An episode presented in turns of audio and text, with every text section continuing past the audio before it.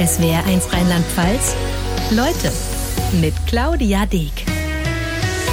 Und mit Dr. Marianne Koch. Herzlich willkommen, Frau Koch. Vielen Dank. Hallo. Autorin, Medizinjournalistin, Ärztin, ehemalige Schauspielerin und Talkshow-Moderatorin, Familienmensch. Welche Rolle ist Ihnen heute am liebsten oder am wichtigsten? Ich glaube, mein ganzes Leben lang war mir jetzt mal von der Familie abgesehen, das ist natürlich immer das Wichtigste, aber die Medizin natürlich ist hm. das Wichtigste. Fangen wir mal mit der Bestseller-Autorin an. Das Buch Unser erstaunliches Immunsystem, wie es uns schützt, wie es uns heilt und wie wir es jeden Tag stärken können, ist gerade als Taschenbuch draußen. Dann mhm. das Buch Alt werde ich später ist in der achten Auflage erschienen. Treffen Sie den Nerv der Zeit mit Gesundheits- und Medizinthemen? Äh, wahrscheinlich ja. Also es ist sicher so, dass die normalen Menschen viel zu wenig in der Schule und äh, wenn sie studieren und so äh, außer sind natürlich Medizinstudenten, über den Körper und seine Funktionen lernen und äh, dass sie dankbar sind, wenn man ihnen medizinische Fakten so präsentiert, dass sie sie verstehen können. Macht sie das auch ein bisschen stolz? Oh, äh, ist ein Damit der Kategorie können Sie nichts anfangen. Nee, nee. Macht es Sie froh? Es macht mich froh, ja. Und ich mhm. freue mich natürlich sehr, dass gerade dieses Alt werde ich später, dass das so ein Riesenerfolg ist. Ja, natürlich. Das Buch über das Immunsystem, hatten Sie das schon vor Corona eigentlich geplant und in Arbeit? Ja, das war das Komische. Ich habe das, ja, ich habe das dem Verlag vorgeschlagen. Wir machen, wie, was wäre, wenn wir über das Immunsystem arbeiten? Und dann sagten die, was? Äh, das war lange vor Corona mhm. oder zumindest ein gutes Jahr vor Corona. Und als äh, es dann rauskam, war es natürlich äh, genau zum richtigen Zeitpunkt, weil sich sehr viele Leute da erstmal informieren konnten, wie das Immunsystem funktioniert oder auch bei Corona eben nicht ausreichend funktioniert und was man zum Beispiel äh, unter einer Impfung versteht, was die Impfung mit dem Immunsystem macht und warum es eben, als es dann die Impfungen gab, so wichtig ist, dass man da äh, sich dran beteiligt. Wie sind Sie selbst denn durch die Pandemie gekommen? Unberufen bis jetzt sehr gut, ähm, zumindest körperlich. Seelisch, na ja, mhm. ähm, ich vermisse natürlich die Besuche meiner Kinder und äh, Enkel aus Amerika. Ich konnte selber auch nicht hinfliegen, wie ich das sonst sicher einmal im Jahr gemacht habe. Aber im Großen und Ganzen, ich darf wirklich nicht jammern. Sie wohnen am Starnberger See, das heißt, Sie machen regelmäßig Spaziergänge mit Hündin Bessie. Richtig, woher wissen Sie das? das haben Sie schon mal erzählt. Ah ja. Mhm. Und das ist eine ältere Corgi-Dame. Das ja. ist ja die Rasse, die auch die Queen hat, wenn ich richtig informiert bin. Ja, die hat die Pembrokes und ich habe die Cardigans. Das sind ganz ähnlich, aber meine äh, Hündin und auch die Hunde, die ich vorher hatte, die Corgis, die haben einen schönen dicken Fuchsschwanz und die Hunde der Königin haben so gut wie gar keinen Schwanz. Okay, die Queen ist Ihnen ja ein paar Jahre voraus. Sie haben im vergangenen Jahr Ihren 90. gefeiert und gesagt, dass das durchaus was mit Ihnen macht, aber das wird sich verlaufen. Hat sich's bisher verlaufen? Äh, ja, vor allem deshalb, weil ich eben weiter arbeiten kann und äh, weiter spazieren gehen kann und Freunde habe, mit denen ich mich jetzt nicht mehr so oft treffen kann, aber immerhin telefonieren kann. Vielleicht war es das ja dann auch mit dem Reden über das Alter für den Rest der Sendung. Ich will es Ihnen nicht versprechen, wir gucken mal, ja? Ja, ja gerne.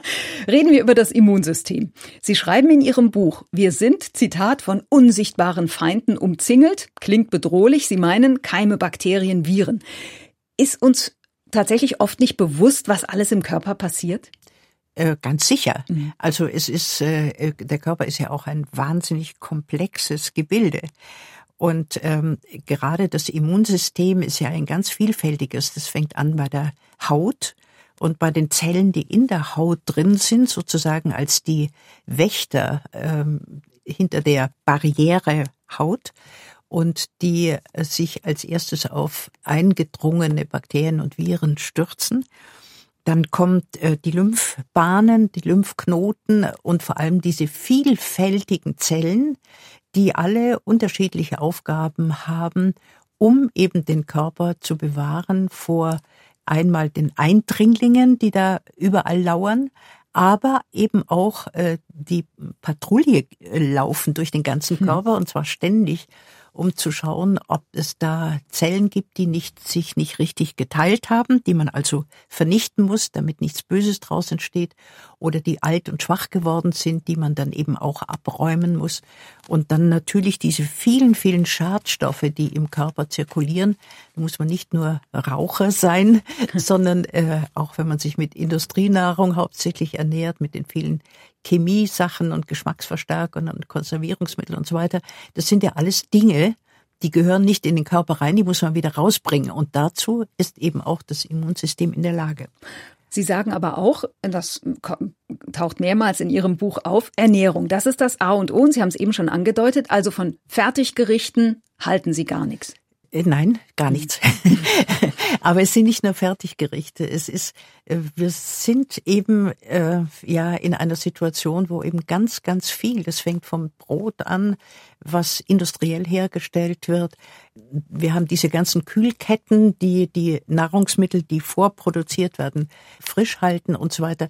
Wir haben uns sehr, sehr daran gewöhnt, sogenannte praktische Gerichte zu kaufen und zu essen, statt selbst zu kochen mit möglichst äh, frischen Zutaten, möglichst äh, saisongerecht aus der Region vielleicht und so, weil das ist nach wie vor immer noch das beste Essen, was man haben kann. Jetzt gibt's Menschen, die sagen, ich habe ein starkes Immunsystem, ich bekomme deshalb kein Covid-19, muss mich also nicht impfen lassen. Was sagen Sie denen? Dummies, dumme. Das stimmt halt nicht. Es stimmt nicht. Es kommt drauf an, auch wenn Sie ein starkes Immunsystem haben. Sie können sich trotzdem infizieren und äh, man weiß nicht, wie diese Infektion dann ausgeht. Vielleicht bleibt sie relativ blande und ähm, sie kriegen keine Lungenentzündung und sie kriegen keine Herzmuskelentzündung, aber sie sind nicht gefeit davor, dass diese Infektion eben schlimm ausgeht. Also nach dem Motto, wenn wir alle genug spazieren gehen, uns ausgewogen ernähren, bisschen Sport machen, nicht rauchen, das ist schon besser. Natürlich ist es besser, hm. als wenn Sie äh, ja gerade rauchen oder furchtbar viel Stress haben oder so Dinge eben, die das Immunsystem äh, runterhalten sozusagen. Ja. Ich verstehe Sie aber richtig. Sie sind selbstverständlich geimpft. Ja, ich bin äh, geimpft, ich bin auch schon geboostert und ich werde mich jetzt, nachdem das äh, meine Boosterimpfung äh, viereinhalb Monate her ist, werde ich mich jetzt darum bemühen, die vierte Impfung zu kriegen. Weil ich äh, nach all den internationalen großen Untersuchungen eben weiß oder man, sagen wir mal zu wissen, glaube, wie viele, viele meiner Kollegen, dass diese vierte Impfung durchaus noch etwas bringt, gerade bei älteren Menschen, bei denen die Immunantwort auf eine Impfung nicht mehr so intensiv ist wie bei jüngeren Menschen. Hm. Finden Sie es denn nachvollziehbar, dass Menschen skeptisch oder vorsichtig sind bei einem gerade so neuen und so schnell entwickelten Impfstoff?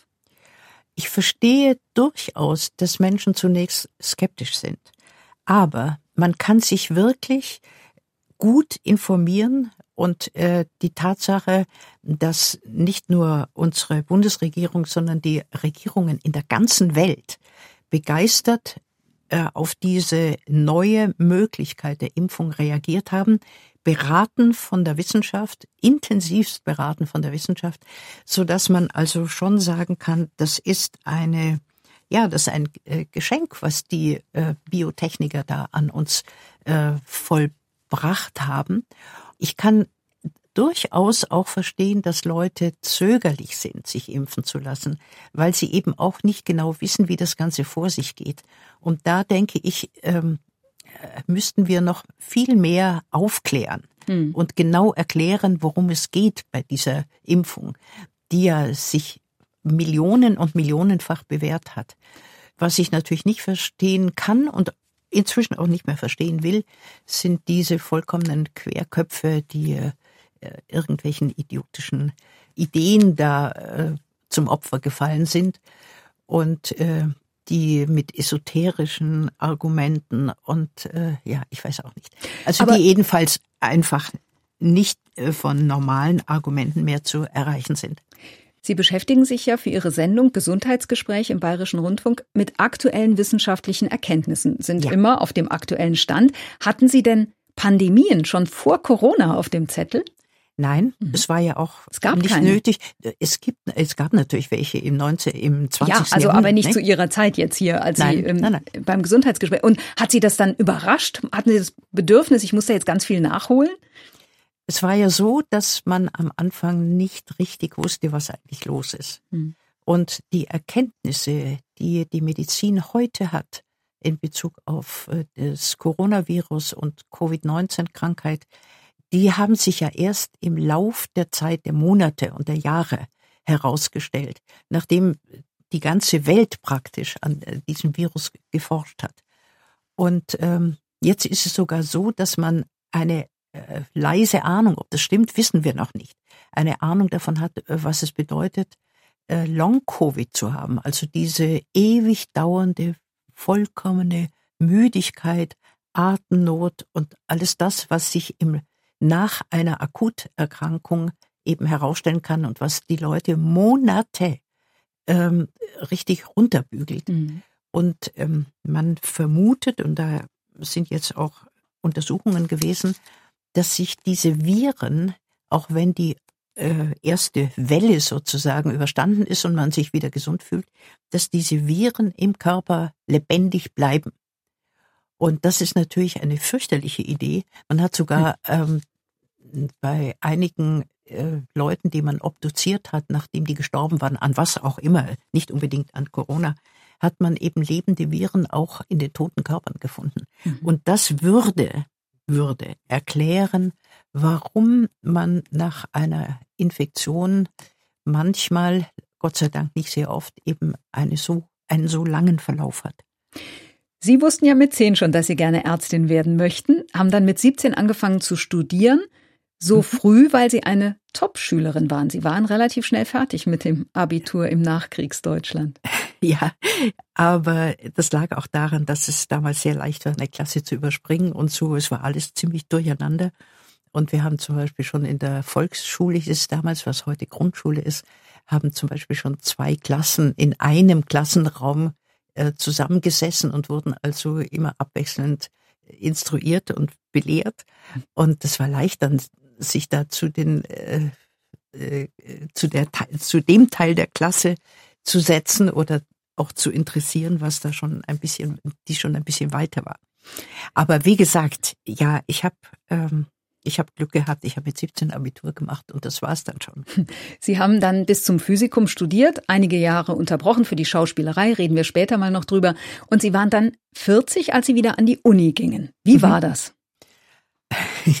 ja, ich habe vorher 20 Jahre Filme gemacht und ähm, ja, war äh, der wie der berühmte bunte Hund, der da wieder in der Vorlesung auftauchte. Und sicher haben die Kolleginnen und Kollegen zumindest am Anfang gedacht, was macht die Alte eigentlich hier? Ja, also es war ja war aber ganz gut, weil ähm, die haben dann schon gemerkt, dass es mir ernst war. Und ich war da in einer sehr, sehr netten Gruppe, wo auch eine andere äh, Studentin war, die schon ein Pharmaziestudium hinter sich hatte und die auch ein bisschen älter war, also nicht so alt wie ich, aber Mhm. etwas älter. Und ähm, ja, als die merkten, es ist mir ernst und ich sitze um 8 Uhr in der Chirurgievorlesung, wie sie auch und alles, dann war das eigentlich problemlos. Und haben dann die Jüngeren und Sie, die etwas Ältere, haben Sie dann wirklich auch gemeinsam gelernt Ja. oder im Café gesessen? Also das war dann eine Gruppe. Beides, ja. Mhm. Wir haben, das waren so Vierergruppen, die zum Examen dann, zum Staatsexamen sich gebildet haben, weil wir da immer zu viert reingelassen wurden zum Professor. Und äh, da waren zwei junge Männer, die wir uns rausgesucht hatten, wir Frauen, weil wir haben dann immer so nach hinten geschaut. Wir wollten keine typischen Skifahrer haben, sondern äh, ja, ähm, Studenten, die eben auch ein bisschen differenzierter aussahen und waren. Verstehe. Und wir haben alle ein Einser äh, Staatsexamen gemacht. Ist doch toll. Super. Ja. Sie hatten zwei Söhne im Teenageralter, als Sie zur Uni gingen. Wie Ja. hat das funktioniert? Die haben mir zugeredet. Ja, die waren froh, dass Die ich nicht mehr froh. Filme machte. Okay. Ja, weil das war sowieso, also da in der Öffentlichkeit stehen, das ist für die Kinder ist das grausam, glaube ich. Und das waren dann auch, als es mit meiner Ehe zu Ende ging, standen die Reporter vor der Schule und haben versucht, die auszufragen. Also es war schon übel.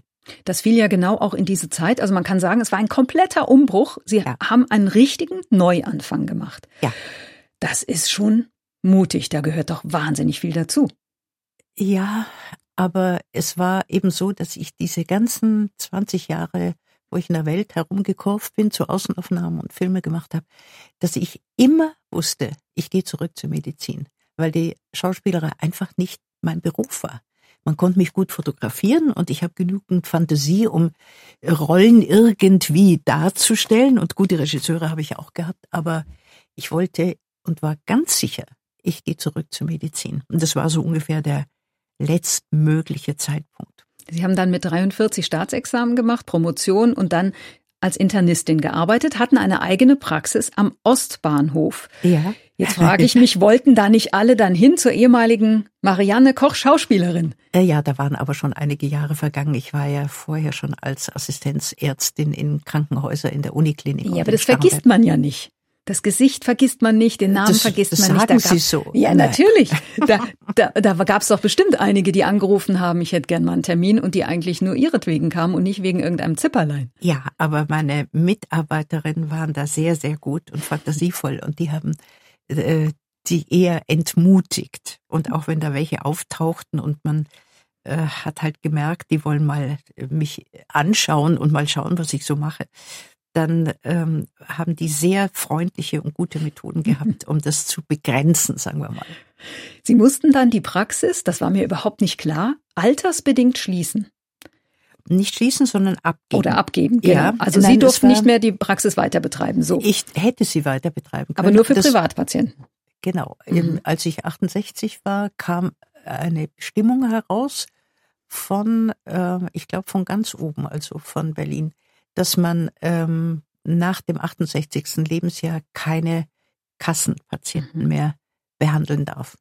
Und dann stand ich vor der Wahl, entweder nur noch Privatpatienten oder die Praxis abgeben. Und nur Privatpatienten wollte ich nun wirklich nicht. Außerdem hatte ich in, in dem ganzen Viertel hatte ich natürlich viele, viele Patienten, die, ja, mit denen ich sehr gut zurechtkam und die mit mir. Und das wäre auch eine, äh, ja, das wäre einfach nicht richtig gewesen.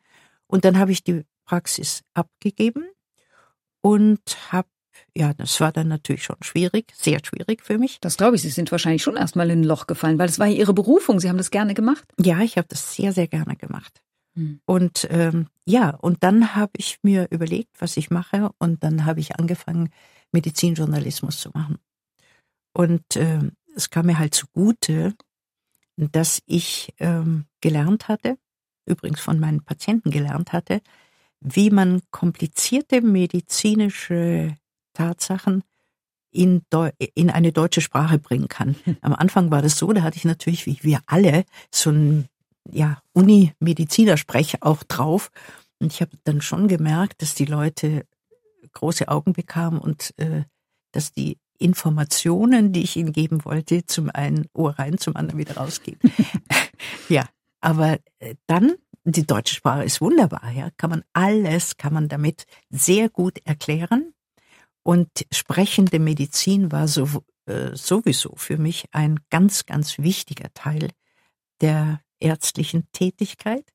Und da habe ich eben angefangen zu erst so Kolumnen zu schreiben am Anfang und äh, dann Bücher zu schreiben. Ja. Bis heute. Bis heute. Also es war der richtige Schritt. Ja, dann diese idiotische Bestimmung, dass man mit 68 keine Kassenpatienten mehr behandeln darf, der wurde dann nach zwei, drei Jahren wieder aufgehoben. Aber da wollten Sie dann nicht wieder nein, zurück. Nein, nein, nein. Wir haben eben darüber gesprochen, mit zehn wussten Sie, dass Sie Ärztin werden wollten, aber Sie haben auch damals schon Theater gespielt, so in der Schule oder so hobbymäßig und wurden und haben woher, dann. Woher wissen Sie das?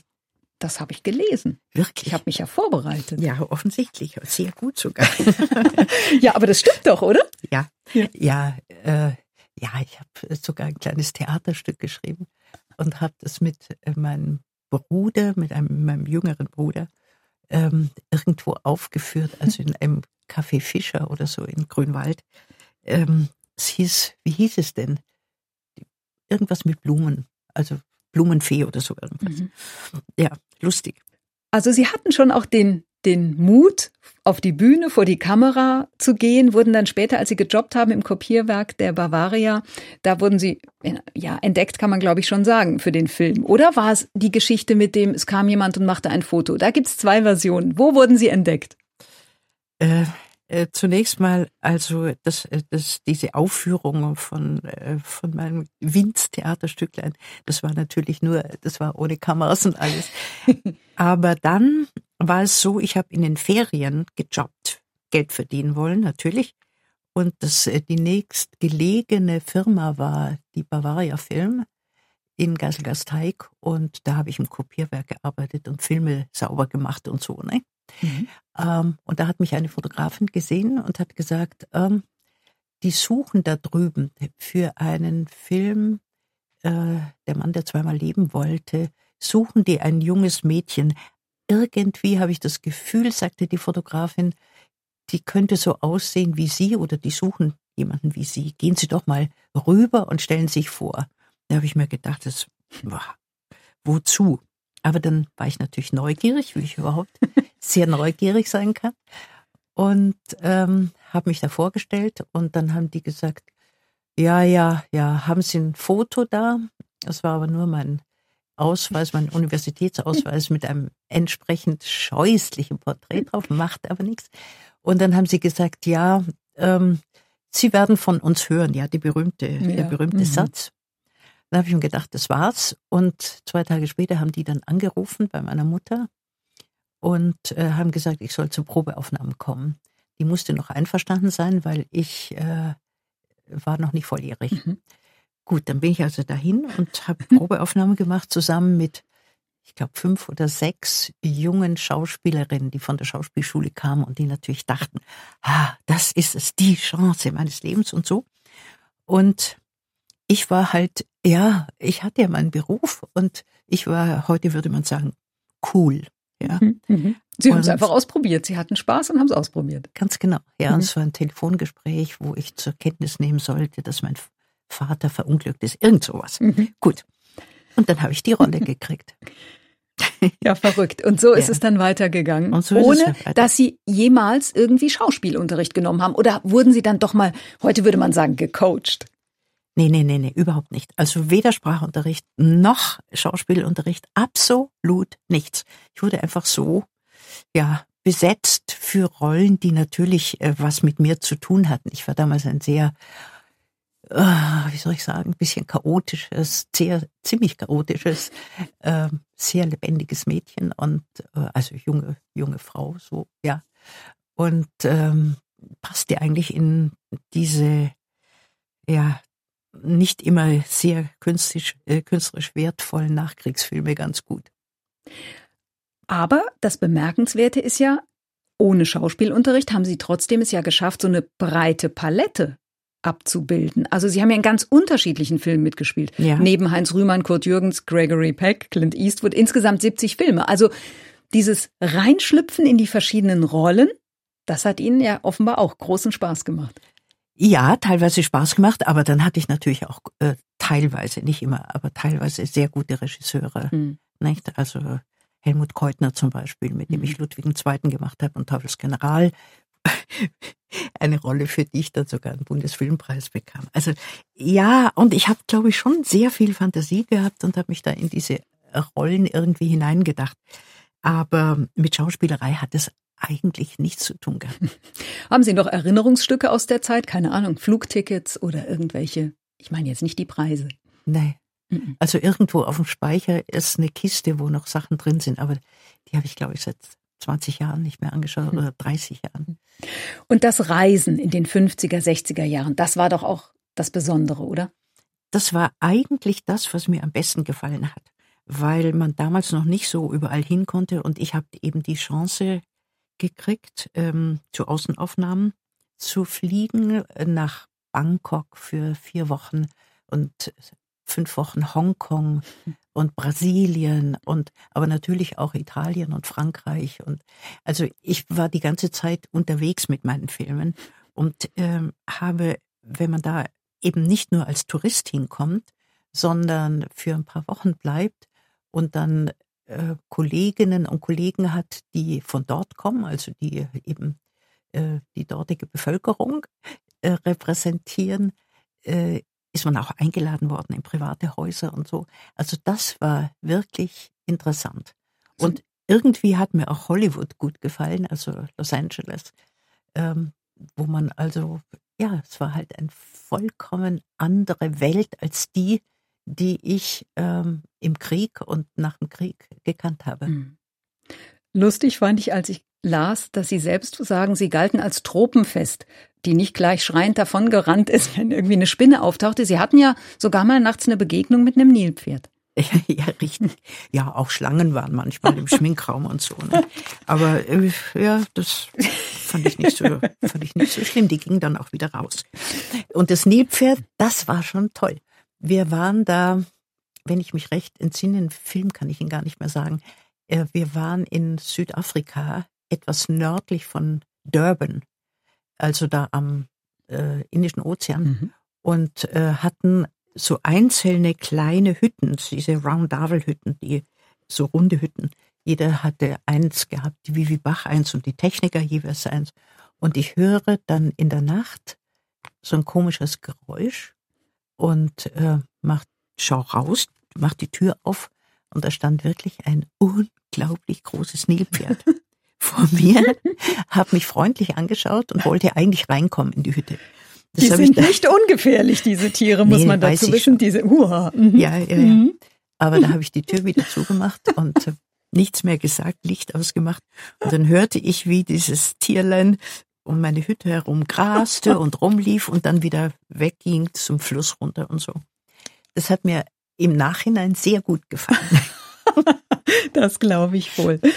Ach, schön finde ich ja, dass Sie so ganz vom Rampenlicht aber nicht loslassen konnten oder wollten. Sie waren Moderatorin der Talkshow 3 nach 9 mhm. und dann auch Mitglied des Rateteams Was bin ich? Ich, das, äh, was bin ich, habe ich ja lange gemacht. Ja, also. aber das ist ja, also das ist die Fernsehsendung meiner Kindheit. Was bin ich? Das heitere Berufe raten. Ja, das war noch in meiner Filmzeit, dass ich eingeladen wurde als prominenter Gast und äh, ich weiß gar nicht mehr, wer mich da alles erraten hat oder nicht erraten hat. Jedenfalls danach hat der Robert Lemke mich gefragt, ob ich nicht in das Team eintreten mhm. wollte. Mhm. Nicht? Und dann war ich da mit der Annette von Aretin und dem Hans Sachs und dem Guido Baumann. Wir waren ein lustiges Team. Wir haben uns sehr gemocht, alle miteinander. Und wir fanden das Ganze einfach, äh, ja, einen Spaß. Und es war gar nicht so sehr der Wettstreit, sondern es war wirklich Spaß dabei. Äh, reiner Spaß. Mhm. Und die Sendung war ja irrsinnig erfolgreich, das kann man sich heute gar nicht mehr vorstellen. Und deshalb, weil äh, der Beruf, der zu erraten war, also bei, mit dem Menschen, der da ins Studio kam, der Beruf war für die Zuschauer immer schon an unten angesagt. Genau. Also, ja, die waren und, also alle klüger. Ja, ich als Zuschauer habe mich immer gefragt, wieso kommen die da nicht drauf? Ja, genau. eben. Wir, die wir als intelligent vorgestellt wurden, haben da herumgeeiert und wussten nicht, wie in welche Richtung das laufen konnte. Und am Ende und, war es ein Schornsteinfeger oder so. Oder so irgendwas. Ja. Oder ein Hamsterzüchter oder so irgendetwas. ja. Oh, schön. Es gibt ja den Spruch, das wirst du mal deinen Enkeln erzählen. Ist Ihre Film- und Fernsehkarriere da oft Thema oder eher die Bücher, die, wenn ich es richtig sehe, das Immunsystembuch haben Sie doch den Enkeln gewidmet, oder? Ja, habe ich denen gewidmet, ja. Also, äh, die sind ja inzwischen auch erwachsen, weiß Gott. Und äh, äh, ja, also äh, mit der Filmerei haben die überhaupt nichts mehr zu tun gehabt. Gar nichts. Und da wird auch heute nicht mehr am Kaffeetisch von erzählt. Äh, überhaupt nicht. Mhm. Nein, wirklich nicht. Reden wir über Ihre Familie. Die ist Ihnen ja wichtig. Wie würden Sie Ihre eigene Kindheit beschreiben? 1931 geboren.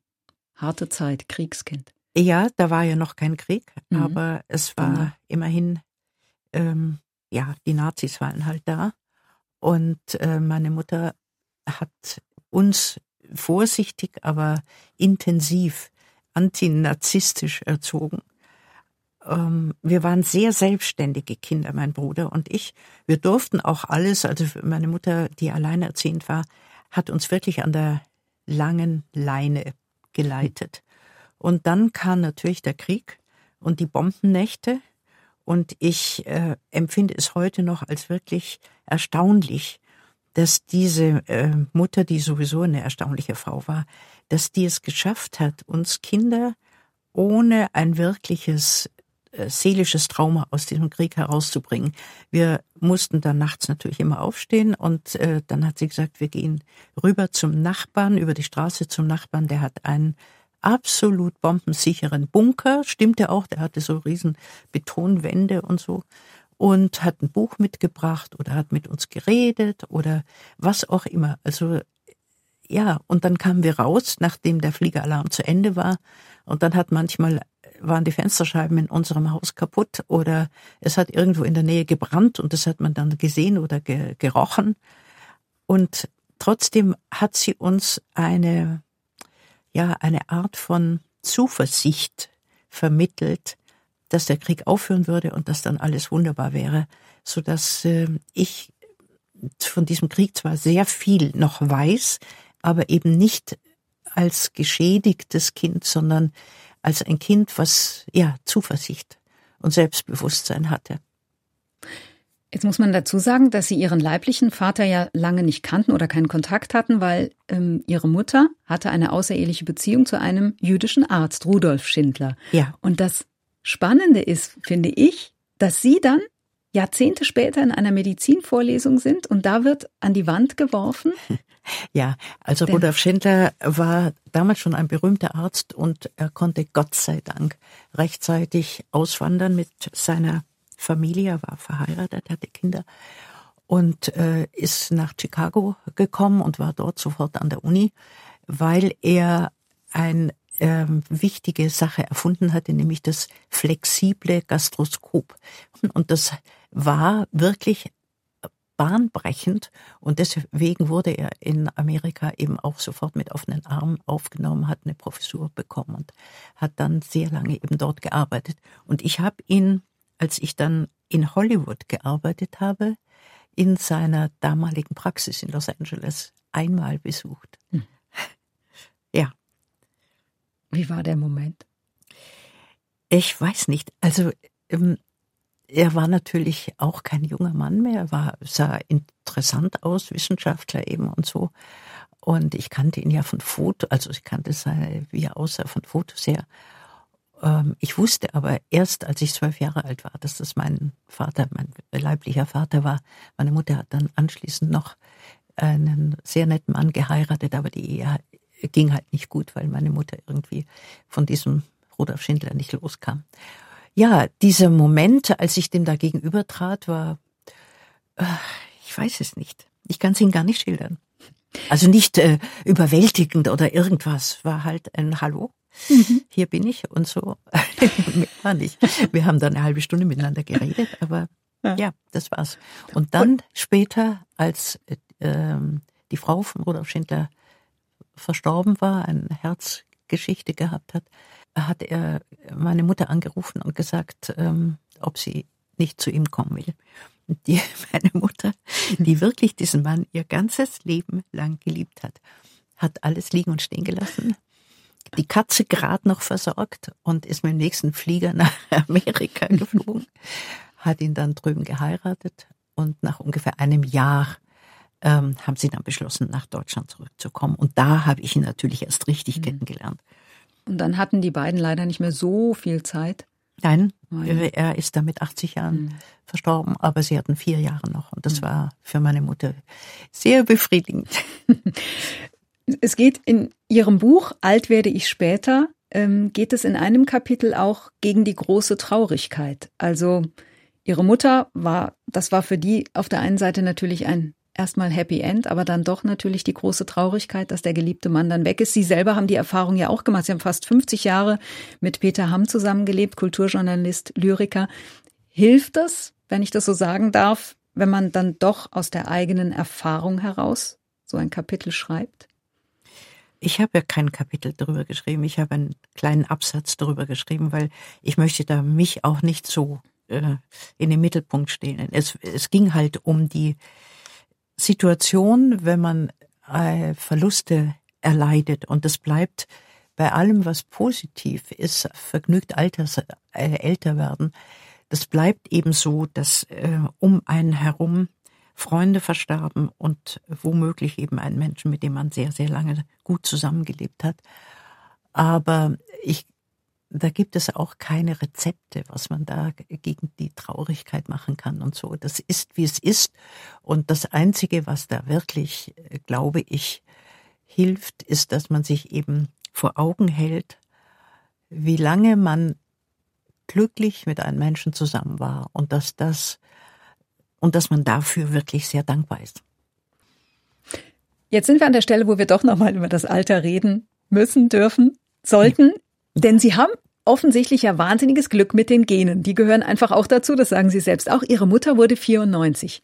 Mhm. Meine Großmutter auch. das kann sich gerne so fortsetzen und lässt sich noch steigern, oder? Naja, schauen wir mal. machen, gibt es denn Momente oder machen Sie sich Sorgen um Ihre Gesundheit? Ich habe mein ganzes Leben eigentlich ähm, schon auf meine Gesundheit aufgepasst. Das muss ich sagen. Nicht nur gewichtsmäßig, sondern äh, es hat sich auch so ergeben, dass ich eben äh, gerne gesunde Sachen esse. Das hat kommt wahrscheinlich noch aus meiner Kindheit, als es nichts äh, zu essen gab, was man heute so isst, sondern dass wir das Gemüse und die Kartoffeln aßen, mein Bruder und ich, die meine Mutter im Garten angebaut hatte. Mhm. Deswegen mag ich auch heute noch sehr, sehr gerne Gemüse und Fleisch muss nicht unbedingt sein, aber ich äh, im Grunde esse ich alles. Und dazu kam dann irgendwann Tennis, bisschen Wasserski, bisschen Schwimmen, Skilaufen und jetzt eben das Spazierengehen mit dem Hund. Ja, also sportlich war ich immer und äh, es fing an, da war ich vielleicht boah, weiß nicht, 13, 14, da habe ich für meine Mutter immer Holz gehackt. Also richtig äh, große Scheiter zerhackt, so gespalten und so. Und äh, schon damals hatte ich unglaublich gute Muskeln. Und äh, die habe ich eigentlich natürlich in abgeschwächter Form, aber auch heute noch. Und gehört auch eine, ich sag mal, bestimmte Grundhaltung dazu. Also ich, ich komme da drauf, weil ähm, ich habe einen Artikel in der FAZ im Feuilleton gesehen, da steht ein inneres Leuchten und der Zauber der Unwiderstehlichkeit. Das war der Artikel oh Gott, oh Gott. zu Ihrem 90. Sie sagen jetzt, oh Gott, oh Gott. Aber diese Ausstrahlung, Sie sehen sich ja schon als jemanden dem Menschen zugewandt und es schwang jetzt so die, das ganze Gespräch über immer das Positive durch. Hilft das? Ja, wahrscheinlich schon. Also ich habe in meinem Leben wahnsinnig viel Glück gehabt, das muss man wirklich sagen. Ich habe natürlich auch schwierige Zeiten gehabt und ich habe Verluste erlitten, aber diese positive Grundhaltung, ich glaube, die habe ich noch aus meiner Kindheit. Und man kann das gar nicht ähm, intensiv genug den Eltern sagen, wie wichtig es ist, dass man die Kinder erzieht und behandelt wie eben, ja, mit Zuversicht. Und meine Mutter hat immer gesagt, ihr macht das schon. Ihr seid tolle Kinder, ihr macht das schon.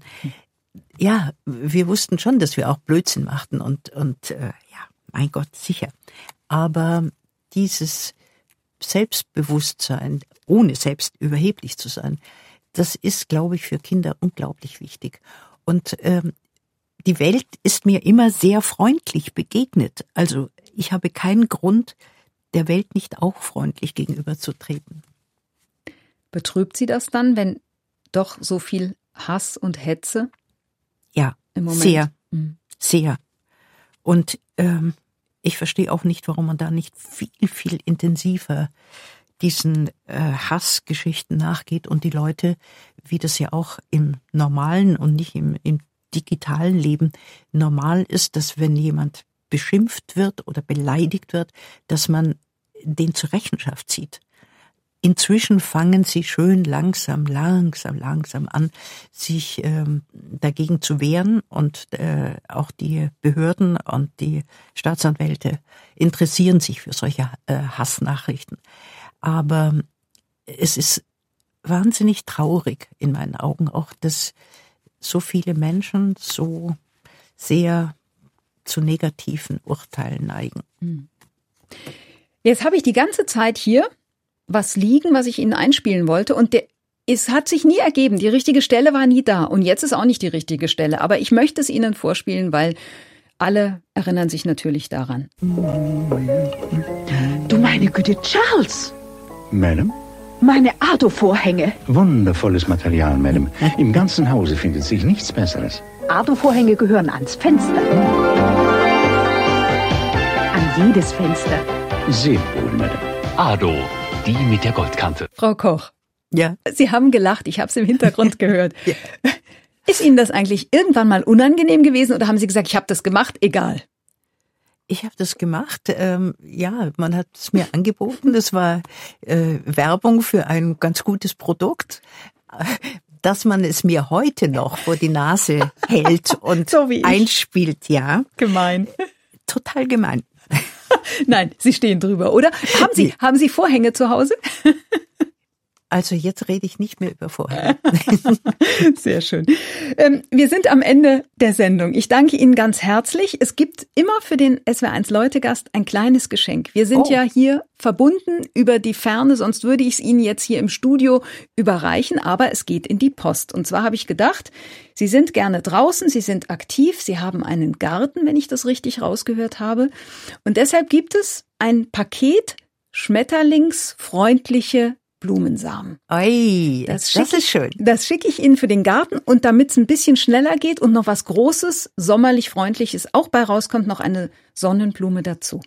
Ach, wie schön. Danke. Ja, freue ich mich sehr. Ich danke Ihnen, ähm, Ich dass Sie danke sich Ihnen die Zeit Deck, ja. genommen haben. Alles Ähm, Gute. Alles Gute für Sie auch. Vielen Dank. SWR1 Rheinland-Pfalz. Leute, jede Woche neu. Auf swr1.de, in der SWR1 App und überall, wo es Podcasts gibt.